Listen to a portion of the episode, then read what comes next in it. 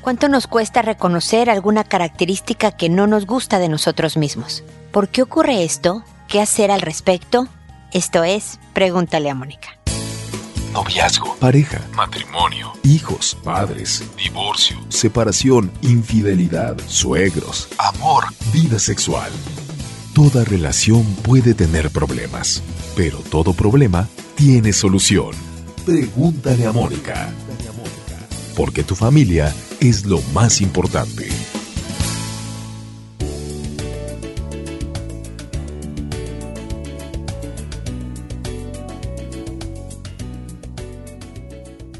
Bienvenidos amigos una vez más a Pregúntale a Mónica. Soy Mónica Bulnes de Lara, ya lo saben, como siempre, feliz de encontrarme con ustedes en este espacio donde compartimos ideas, donde ofrecemos estrategias, donde verdaderamente nos enfocamos a encontrar maneras de construirnos una buena vida, una vida feliz para los nuestros, la pareja, los hijos, el hermano, el compañero de trabajo y por supuesto para nosotros mismos. Por favor vayan a Facebook, a Twitter, a Instagram, a YouTube, en muchas redes sociales está presente Pregúntale a Mónica ofreciéndoles todas estas herramientas para ustedes, hechas absolutamente pensadas para ustedes. Ahí están. El día de hoy toca hablar de no vernos, de cuando no nos vemos y, y yo sostengo esta idea de que verdaderamente nos cuesta aceptar una característica o no nos damos cuenta que tenemos una manera de ser que por supuesto está impactando nuestra calidad de vida y que incluso cuando se acercan a nosotros a decirnos, oye, es que tú eres así, es que tú eres asado, rechazamos esta propuesta, nos enojamos con la persona, lo negamos rotundamente, eh, nos defendemos, ¿no? Es el típico de que es que estás gritando mucho. Claro que no, sí, si grito es porque tú me haces enojar o porque ustedes miran nada más cómo dejan la casa o porque en la oficina, bla, en vez de verdaderamente detenernos y pensar, la única manera de que podamos construirnos un buen ambiente, algo agradable para nosotros mismos, es tener dominio sobre lo que sí podemos controlar. Y tú solo puedes controlar tu boca, tus brazos, tus actitudes, tu persona no nos es posible controlar a nadie más, ni siquiera los hijos pequeños, que son los más controlables que tenemos a nuestro alrededor. En realidad depende de nosotros el empezar a hacer un cambio en nuestro ambiente. Y les he dicho muchas veces cómo cambiando ustedes en una reacción, en una manera, provocan el cambio a su alrededor. Si yo siempre que encuentro desorden en la casa grito y un día decido no gritar, y hacerlo a lo mejor con buen humor o organizando un juego con los hijos o eh, va a cambiar la respuesta de los hijos también y todo el proceso, la dinámica de cómo nos llevamos se va a ir modificando. Entonces, qué importante es vernos. También les he dicho que es lo más típico que vemos es ese como en Alcohólicos Anónimos. Han visto en las películas cómo se para la persona y dice, hola, soy Mónica y soy alcohólica y todos a su alrededor en la reunión de, de, Alcohólicos Anónimos, todos dicen hola Mónica y empieza la sesión. Pero es pararte enfrente de la gente y decir hola, soy esto, tengo esto. Porque en la medida en que lo hago por mí, no para que los demás sepan que soy alcohólica, lo hago para decirme a mí esta es la condición que tengo. Fíjate que soy impaciente, fíjate que no soy empática, fíjate que hablo mucho, Fíjate que pienso que los demás son telépatas y, e interpretan mi pensamiento y por eso eh, eh, no soy claro en lo que yo expreso. Entonces, imagínate que tú asumes que tu mujer entiende que a ti te gusta X o Z. O que tu mujer entiende que tú la quieres cuando tú haces A, B o C. Y la pobre mujer todavía no es telépata. Todavía no sabe leer la mente y entonces se enoja contigo porque, no sé, se siente abandonada o se siente no querida, o tú te molestas porque ella hace algo que a ti es parte de lo que no te gusta en tu vida. La única manera que tú tienes para mejorar el ambiente en ese ejemplo en particular es poder decir, ah, sabes que soy bien raro, pero a mí me gusta no hablar con nadie la primera media hora que llego de la oficina. Soy bien raro, ya lo sé, no te defiendas, no es que tú no te calles o es que tú no eres capaz de aceptar como soy. Acepta, ¿sabes qué, qué cosas más extrañas tengo? No pasa nada con decir, pero oye, ¿me podrías dar media hora? A lo mejor te regresan, no, mira, media hora es muchísimo porque los niños matan por verte. ¿O qué te parece si saludas a los hijos, estás, no, 10 minutos y luego, 10 minutos después de que llegaste, la media hora para ti? Y entonces, gracias a este intercambio, a este reconocimiento de tus necesidades y a ponerlo sobre la mesa, puedes organizar un ambiente que sea mucho más como tú eres y lo que tú quieres. Entonces, hagamos el esfuerzo de notar quiénes somos, tomemos en cuenta lo que nos dicen a nuestro alrededor de tal manera que efectivamente puedas verte y con ese poder de la información que tienes sobre de ti, empiezas a dominar y a controlar y a distribuir, a administrar todas tus fortalezas y tus debilidades de tal manera que te construyas esta vida feliz. Y pues eso es el comentario de inicio de programa. Ahora me voy a sus consultas. Ya lo saben, les cambio a todos el nombre. De hecho, es, ahora me ha dado por ir en orden alfabético. Van a ver cómo los nombres son B, C, D, E, nada más porque de repente se me agota la imaginación. Pero los, sus correos, sus mensajes son absolutamente auténticos. Los contesto por orden de llegada. Me tardo alrededor de un mes en contestarlos, pero los contesto todos y saben que los contesto todos. Y el día de hoy voy a empezar con Berenice. Como ven, voy en la B. Hola Mónica me dijo, ha sido una maternidad un poco difícil. Me ha costado bastante y siento que me cuesta mucho llegar a mi hija, Mariana, de seis años. Para nada tengo ese instinto maternal que se requiere para criar. Diagnosticada ella con inteligencia superior, nuestra relación es muy difícil. En la comida, desde bebé, tareas, obligaciones y consuelos nocturnos. Hasta mi esposo atina más que yo y eso me hace sentir peor. No puedo dar a mi hija lo que necesita, ni ejercicios de respiración, imaginar cosas lindas, nada me resulta con ella. ¿Cómo llego a mi hija? Gracias por tu tiempo. Mira, Berenice, gracias a ti por tu correo porque yo creo que no estás en una situación que es única. Muchas mamás les cuesta conectar con los hijos, a veces en plural, y a veces con uno solo. Tienen varios, no sé, tienen tres y con dos la lleva tranquilo, pero con otro les cuesta más trabajo. Esto es bien natural, somos personas y existe la química entre unos y otros y hay ciertas maneras de ser, de personalidad, que cuestan más trabajo. En tu caso, esta es tu hija única y por lo tanto el comparativo no puedes hacer de, mira, qué fácil me es llevarme con mi hijo mayor o menor, pero qué difícil me es llevarme con Mariana que por cierto, Berenice, tú sabes que también le cambié el nombre. Pero bueno, aquí, te van mis ideas. Primero, si le estás dando a tu hija lo que necesita de entrada, un papá que con el que tiene más cercanía. Eso también tú escogiste a este hombre que por su hija hace muchísimo es parte de lo que tú como mamá también le diste. Entonces, no te castigues tanto, no te descalifiques con tanta dureza porque sí se lo estás dando. Ahora, me suena, no me lo estás especificando en tu correo, pero me suena a que todos estos temas de la comida, de tareas, de obligaciones y todo eso es porque la cosa es como un enfrentamiento, es como una lucha. Y es ahí donde los niños empiezan a rebelarse, sobre todo si ya la relación está un poco más raspada, si es un poco más distante, pues obviamente al niño que cuando su mamá tiene que intercambiar con él son más bien instrucciones, pues cuesta como más. Incluso cuando tú quieres ser amable y consolar, ya hay un precedente que eh, hace que la niña tampoco colabore. Entonces, lo primero que te sugeriría yo, Berenice, es que sueltes la lucha de poder. Es que come, no. Es que el último bocado, no. Bueno, solo el, la manzana, no. me explico todo, parece que están jalando cada una a lados opuestos una cuerda, lo que se llama esta lucha de poder. Para que deje de haber lucha, alguien debe de soltar esta cuerda para dejarla de jalar a su lado. Y pues como eres tú la que me escribe y no tu hija de seis años, te digo, suéltala tú. Pero no se trata de que dejes a la niña hacer lo que se le pegue la gana. Tu hija tiene seis años y toda la capacidad para entender las cosas. Y para entender la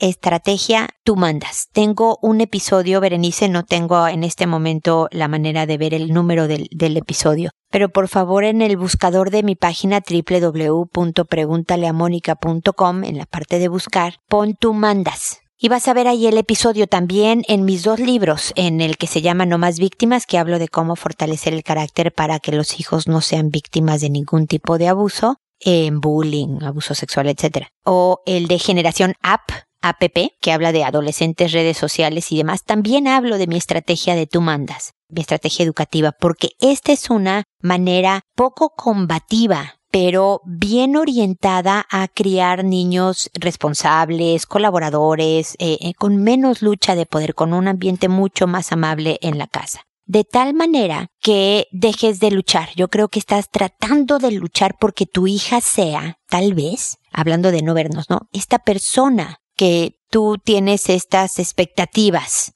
de que sea. Y tu hija es otra, ¿no? Y tiene otra manera y créeme, me ha pasado, yo tengo tres hijos, Berenice, y me ha pasado que con uno en particular me tardé más en entender quién era, en aceptar quién era y de ahí modificar mi manera de relacionarme con él. Tenía dos que se parecen más a lo mejor en la manera de llegar a ellos y estaba yo muy mal acostumbrada a que este era el estilo y resultó que no, que con este otro hay que tener otro tipo de relación. Entonces nos pasa, Berenice pero creo que puedes llegar. Y sobre todo conversa, involúcrala. Oye, Mariana, ¿cómo se te ocurre que, no sé, las tareas? Fíjate que si después de terminar una de la parte de su tarea le das 15 minutos para un juego de mesa, para que coloree, para que vea una caricatura, etcétera, hay veces que los hijos funcionan mejor así para las tareas y demás. O sea, hay muchas, muchas estrategias, Berenice. Así que ahí te dejo esta propuesta. Ojalá podamos seguir en contacto para ayudarte poco a poco a ir modificando esta relación con tu hija y que estés tú más tranquila y además que sea mucho más fácil la crianza para las dos. Muy bien, ahora es el turno de Carmen que me dice buenas tardes, tengo esta inquietud, espero sea resuelta, gracias. Hace unos meses me separé de mi esposo. Tenemos un bebé de dos años y tuve que viajar a otro lugar, es decir, alejarme de él. Al inicio la bebé estaba normal, hablaba con él, lo llamaba y él le respondía, pero desde inicio del año él ya no la llamó más. Yo en varias ocasiones le decía que nuestros problemas son diferentes a la bebé, y ya hace unos días la bebé está bien sensible, sobre todo conmigo. Me dice que no me quiere, que quiere ver a su papá, ella habla todo bien claro. Solo se va con mi mamá, aunque en esos meses solo la vio dos veces y la última vez que la vio, ella regresó diciendo que su mamá era mala, fea, que no la quería, que su papá está triste, no sé qué hacer si es necesario llevarla al psicólogo. Ya no quiero estarle rogando para que la llame o por su amor. Nunca quisiera llegar al momento de decirle que su papá no quiere saber de ella porque no quiero meterla en nuestras discusiones. Ya hace casi tres semanas que no la llama y ni escrito para nada. Bueno, solo por un tema de vacunas, pero no preguntó por ella. Carmen, pues sí, siempre es muy triste y es complicado el, el abandono de un, de un papá. Lo que hace un papá con su hija es muy triste y preocupante porque sí lo necesita a su papá y demás, pero ella ni tú puedes controlar la conducta de su papá. Entonces, la ventaja aquí, si hay alguna, es que tiene dos años. Carmen seguramente estuvo con él un rato, él la leccionó a repetir esto de que mi mamá es fea, mi mamá no la quiero y demás, pero muy rápidamente la pequeñita se va a ajustar a su nueva vida. No le digas nunca que su papá no quiso saber de ella. Le va a quedar claro, al saberse abandonada, al entender que no va a volver, al que no le llama y todo eso, ella lo va a saber y ella va a tener que lidiar con esa pérdida toda su vida pero no se lo aclares tú, Carmen, porque es un poco castigarla por lo que te está diciendo y esta pequeñita es una víctima inocente de los adultos a su alrededor. Su papá y su mamá no se mantuvieron juntos, esto no es culpa de ella y por lo tanto no debe por qué pagar, y lo pongo entre comillas, el que ustedes tengan problemas. Como bien tú le dijiste a tu ex, oye, ella no tiene nada que ver con nuestros problemas, es lo mismo, te digo a ti a la hora de decirle tu papá no quiere saber de ti, es no meterla. Yo sé que tienes esta claridad porque así lo pones en tu correo, entonces efectivamente no se lo digas. Tú nada más sé una mamá. Juega con ella, regáñala. Eh, los niños son bien mañosos y efectivamente cuando le estás regañando porque hizo algo mal, cuando le estás llamando la atención, cuando le estás corrigiendo y no le gusta a los hijos, saben decir lo que nos molesta saben darnos donde nos duele, porque lo que quieren es descolocarte, descomponer algo que te quiebre y entonces él se pueda o ella se pueda salir con la suya. Entonces el voltear y decir, le estás, no sé, le estás llamando la atención y a ella no le gusta, o le estás metiendo a bañar y ella no quiere. Entonces, claro, ya no te quiero, yo solo quiero a mi papá, es la frase efectiva que sabe que tiene una reacción en ti. Entonces, si tú con todo amor y todo cariño y ella te dice, ya no te quiero, solo quiero a tu papá, ah, ok, hijita, pero sabes que yo te quiero mucho, pero a bañarse, porque no puedes quedarte así de sucia. Me explico, Carmen, no enganchar en, en lo que la pequeña te diga, pero siempre con buen humor, siempre yéndote por el lado amable y sabiendo que verdaderamente no lo dice en serio. Claro que te quiere, Claro que no opina que estás fea. Claro que nada. Esto es nada más mañas y manías de una pequeñita de dos años. Sé que tú también estás pasando por un periodo de pérdida, que estás dolida, que estás enojada porque este hombre no da señales de vida. Entonces también vas a tener como tu hija que procesar toda esta situación. Pero vamos a, a ir trabajando, si tú quieres, yo te acompaño en ir pues dejando ir. ¿No? Porque a lo mejor lo que suceda, Carmen, es que este hombre aparezca como el cometa Haley, ¿no? Dicen, cada cuatro años, ¿no? De repente diga hola, descomponga un poco toda la rutina familiar y se vuelva a ir,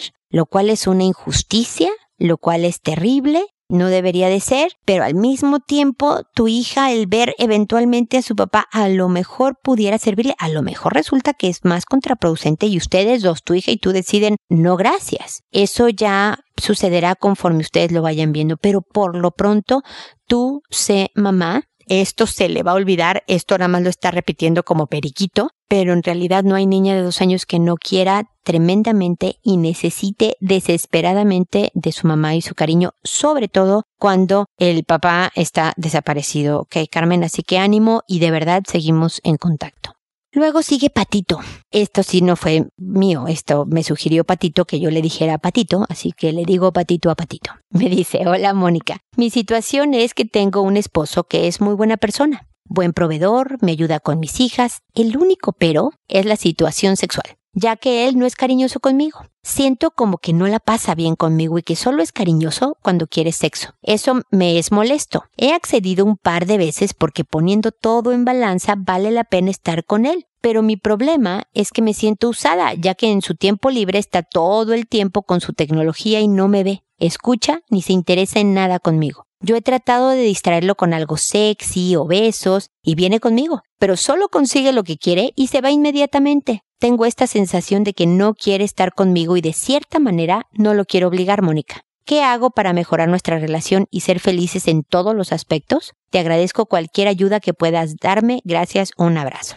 Mi querida Patito, no sabes cómo me gustó tu correo porque esto es una cosa que sucede con frecuencia en la relación de pareja. Lo primero que te tengo que decir es la cruel realidad. No hay marido perfecto como no hay esposa perfecta. Tú lo sabes, ¿no? Tenemos unas cosas y, a lo mejor si me escribiera tu, tu marido, me diría, mira, Patito es bien linda, mamá, no sé si trabajas, es muy trabajadora, o, o la casa la tiene impecable, esto, pero en la parte sexual, fíjate que no, no le gusta mucho no le gusta mucho tener sexo y entonces para mí, me, me explico, patitos se quejan de lo mismo. Y parte de un matrimonio indispensable, necesaria para que todo lo demás funcione bien es la parte sexual. Por parte de los dos. Tú me dices, ¿sabes qué? Nada más me hace caso cuando quiere tener relaciones, ¿verdad? Entonces me siento usada. Él me, te lo estoy volteando porque lo que quiero es que crezca la empatía aquí un poco, patito, ¿eh? Él me podría decir si me hubiera escrito, sabes que me siento usado, como que nada más me quiere de proveedor, pues sí, también de papá, pero como hombre, como yo siento, ¿no? Esta necesidad de estar con ella en ese plan sexual, no quiere tanto.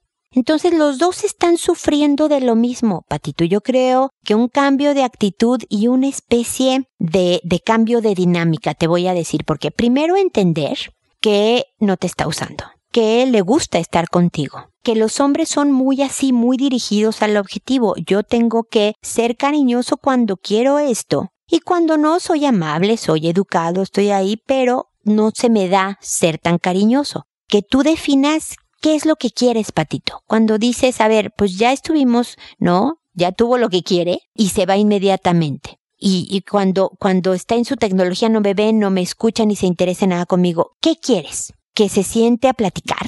Eso es lo que quieres, Patito, porque está muy bien, ¿eh? Puedes definitivamente querer. No, no quiero que nos sentemos a platicar o platicar sin ninguna intención de que llegue a sexo, pero que no se conecte en su tecnología. Entonces a lo mejor se me ocurre, ¿eh? porque aquí hay que pensar en, una, en, en un baúl de ideas para ver cuál funciona mejor. Que una vez cada 15 días, una vez al mes, una o algo así, organices un rato en que alguien con las hijas te las cuide o lo que sea. O a lo mejor se van juntos a un parque, puede ser en sábado si trabajan, no, sé. Y que entonces en lo que las niñas están en el sube y baja y en el columpio y en el no sé qué, ustedes le dan la vuelta caminando al parque platicando, de tal manera que tengas esta conexión de la manera en que tú la quieres, es decir, cómo creas un escenario que no sea lo mejor el de la casa, porque efectivamente llegas a la casa y el hombre agarra, no sé, la computadora o la tele o el celular o están en la rutina de las niñas y, y es más difícil esto de conectar entre todos. O puedes en la casa decir, oye, ¿sabes qué van a pasar?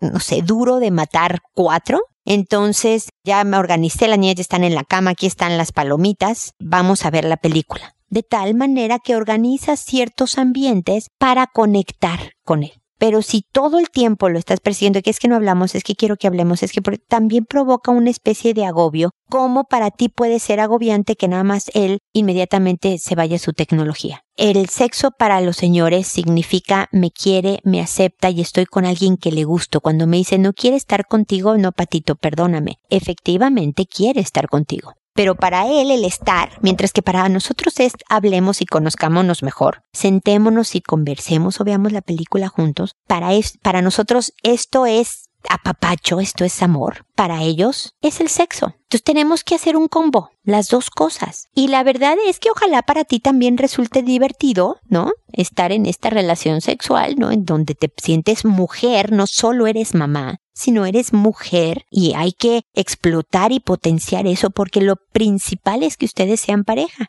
Pero parte de lo que estaba hablando en todo el programa del día de hoy es enseñarle al otro a tratarme, es detectar qué necesito y cómo lo necesito. Y a lo mejor poner propuestas. Pero también si vengo con que, ah, no, pero es que a él le debería de eh, surgir espontáneamente las ganas de salir a caminar conmigo y platicar. Le pides demasiado a una persona porque no hay gente perfecta. Me estás diciendo es buena persona, buen proveedor, buen papá, buen trato contigo, pero es esta parte sexual, pues sí, hay otras que me van a decir, oye, es súper buen papá, el sexo cero problema, súper cariñoso y lindo, pero no sabes qué mal proveedor es. O fíjate que no le hace caso a las hijas. Acabo de leer el caso de este papá que se va y no tiene conexión con sus hijas porque se separaron. Me explico, o sea, cada uno tiene su enorme, pero no hay uno que se salve. Y nosotras no nos salvamos tampoco, Patito. Entonces, actitud, creatividad, propuesta, a lo mejor lo del parque funcionó dos veces y luego ya no. A lo mejor lo que ha funcionado muy bien es lo de la película en la tele porque las niñas son chiquitas. A lo mejor hacer una date night, ¿no? Una noche de salir solos de cada X tiempo y entonces eso funciona muy bien. A veces vamos al cine, a veces nada más salimos a cenar. Busquen la manera de que tú también tengas lo que necesitas en la medida que tú lo necesitas. Pero acceder un par de veces solamente te hace daño a ti, le hace daño a él, le hace daño a la relación y desde luego, y por añadidura, le hace daño a tus hijas también. Así que cuídense mucho y de verdad estemos en contacto.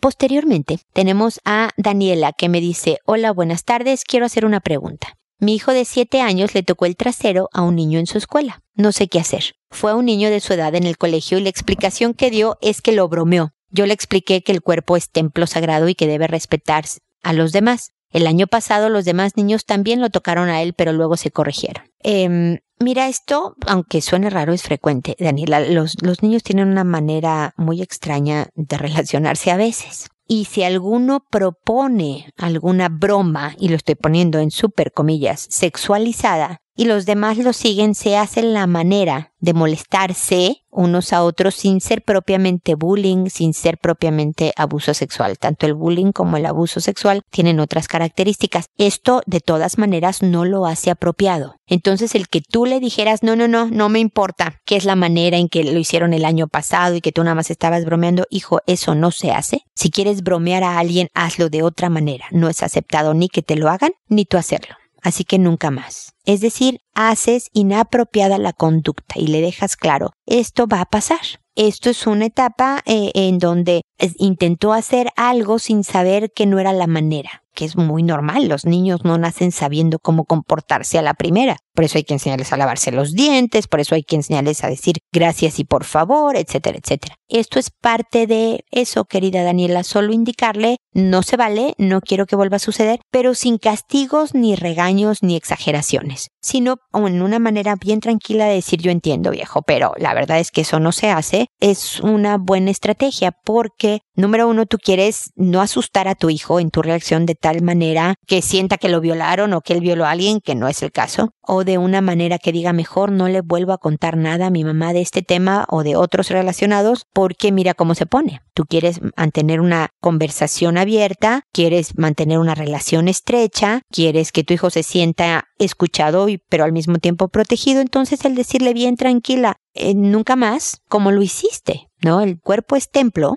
el cuerpo se cuida, el cuerpo se respeta, el tuyo y el de los demás es la mejor estrategia. Lo hiciste perfecto, mi querida Daniela. Así que yo espero que tu hijo se siga creciendo y encontrará, ya ves, ah, mamá, me peleé con Juan y luego jugamos un partido de fútbol típico de niños también, así que los niños y niñas pequeñas tienen unas dinámicas que muchas veces los adultos no entendemos, pero son etapas también que van pasando y por lo tanto la cosa va mejorando y van aprendiendo hasta que llegan a ser adultos y a, espero, comportarse eh, adecuadamente, sobre todo en la expresión de sentimientos, aprender a jugar, aprender a enojarse, eso es bien importante, aprender a pedir amor, a expresar amor y todas las demás emociones, tristezas y demás pero también respetando la individualidad de, un hijo, ¿no? De una persona. Entonces es todo el proceso que nos lleva muchas veces toda la vida a aprender a dominar. ¿Cuántos adultos, por ejemplo, no están con temas de manejo de ira? ¿No? ¿Cuántas veces creemos que alguien debería de llorar para demostrar su tristeza cuando no necesariamente tienes que llorar en todos los casos? Hay personas que nada más no lloran, pero claro que tienen otras maneras de reflejar su tristeza y entonces en vez de llorar hacen esto otro, no sé, lo que sea. Hay gente que se aísla, por ejemplo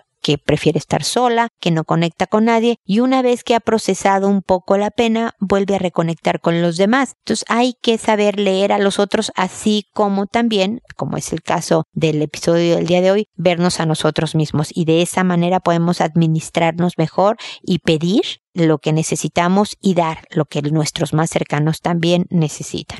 Luego sigue Enrique, que me dice, lleva tres años que salió mi esposa de la casa por una infidelidad no consumada. En un principio me dijo que no era una separación definitiva, que solo quería tiempo y espacio. Hace un año me dijo que ya no regresaría. Un sacerdote me aconsejó que me humillara y pidiera perdón. Empecé a salir con ella, pero sigue con mucho resentimiento. Me hace pensar como si tratara con dos mujeres diferentes. El comportamiento ha cambiado mucho en ella. Sale con amigas lesbianas, bebe, se desvela, cosas que antes no hacía y que incluso me las prohibía. La amo, pero no sé si seguir luchando o ya dejarla.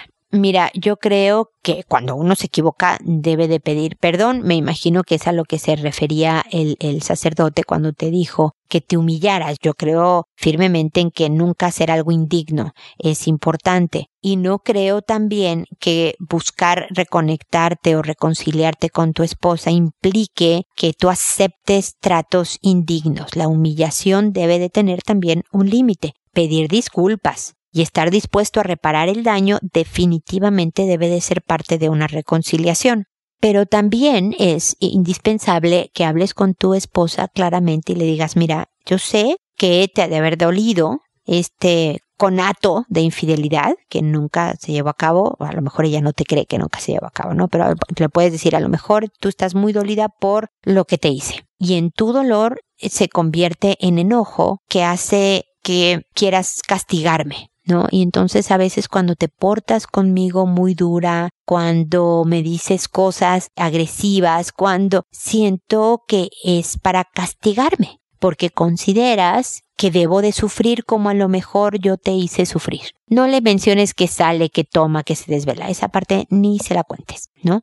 Tú nada más enfócate a cómo te está tratando ahora. Pero dile, a ver, yo te quiero y estoy tratando de trabajar en eso en que volvamos a estar juntos. Yo estoy haciendo un esfuerzo. Quiero saber si estás dispuesta o no a hacerlo tú también. Porque así como aquí estoy, estamos saliendo y me he cambiado en esto y estoy tratando de esto otro, también con todo lo difícil que va a ser para ti, es necesario que no vuelva a salir el tema de lo que pasó con nosotros, darle vuelta a la hoja y seguir trabajando. ¿Puedes hacerlo? Entendería que digas que no, entendería que ojalá que digas que sí, pero el trato es este. Y entonces si te dicen, no, sí, sí puedo y sí quiero y demás, y empiezan, y aún así sigue castigándote, a lo mejor desafortunadamente Enrique le puedes decir, ¿sabes qué? Yo sé que a lo mejor tienes la intención, pero evidentemente los sentimientos, tu conducta indica lo contrario. Lo lamento mucho y hasta luego. Pero a lo mejor también si haces este claro contrato verbal de que, oye, tratémoslo de esta manera, porque entiendo que tú me quieres castigar, o sea, deja claro, transparenta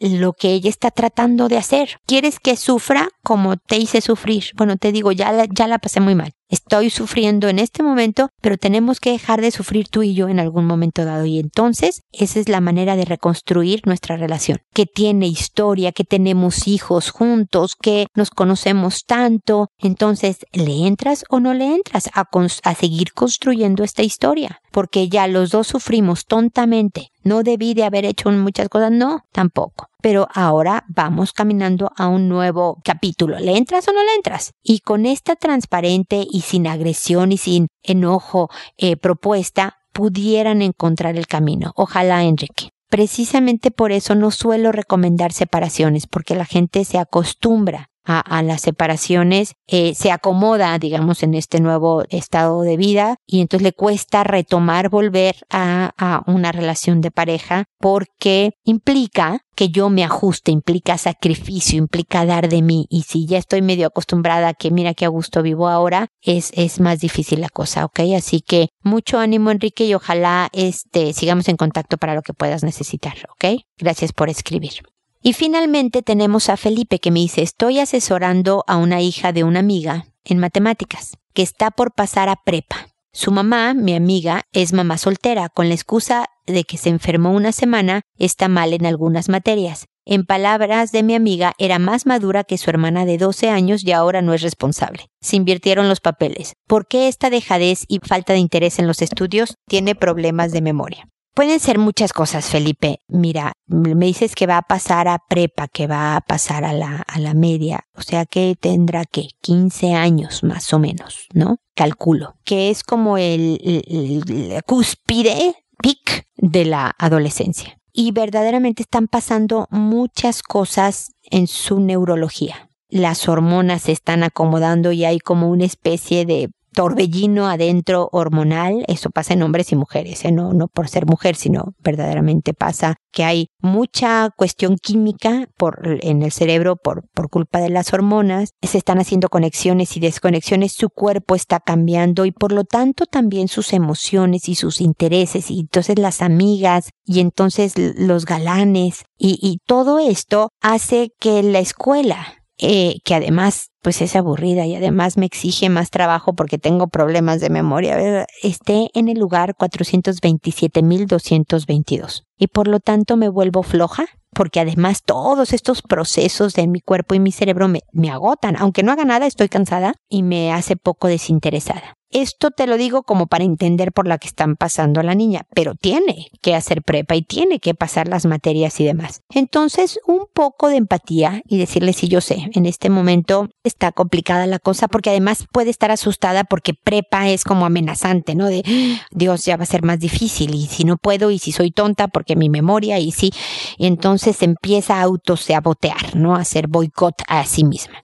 Entonces, hablarle y decir, mire, estás pasando por todo esto es complicado. Pero tienes que seguir estudiando. ¿Cómo se te ocurre? Y a lo mejor efectivamente puedes hacer interrupciones. Las niñas con problemas de memoria suelen beneficiarse cuando se interrumpen por espacios de 15 minutos después de X tiempo de trabajo con algo de juego con una actividad distractiva que promueva sacudir un poco al cerebro y, reenfocarse nuevamente. Entonces, interrupciones de, de juego antes de empezar a trabajar unos minutos, dos, tres minutos nomás ¿eh? de respiraciones profundas. También incrementa la creatividad, incrementa la concentración, jugar juegos de memoria, obviamente, y demás, y hacer, ayudarla a verse a sí misma ayudarse a conocerse. Eso es fundamental en la adolescencia. El decir, mira, tú eres así y así, así. Así que, ¿qué se te ocurre? ¿Cuál estrategia para compensar esto u otro? ¿No? Lo he dicho muchas veces en el programa, yo soy impresionantemente distraída. Y la verdad es que selectivamente olvidadiza. Hay cosas de mi trabajo, afortunadamente no se me olvida nada, pero muchas otras cosas soy muy despistada y olvidadiza. Entonces me he tenido que hacer de muletas, si tú quieres, ¿no? Y entonces, por ejemplo, los recordatorios en mi celular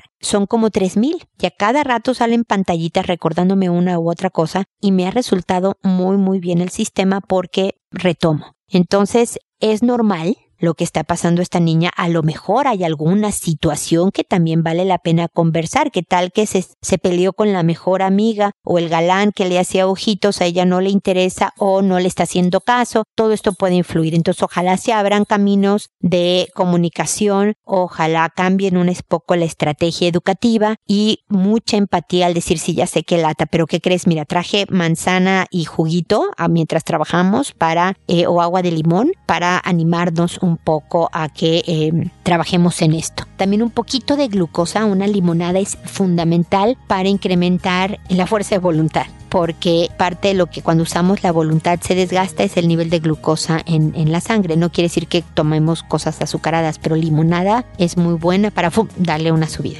Gracias Felipe por tu correo, espero que te hayan servido estas ideas y también espero amigos que nos volvamos a encontrar en un episodio más de Pregúntale a Mónica porque ya saben, tu familia es lo más importante. Hasta pronto.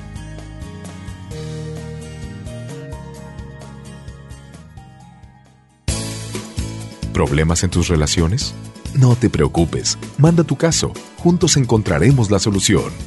www.preguntaleamónica.com Recuerda que tu familia es lo más importante.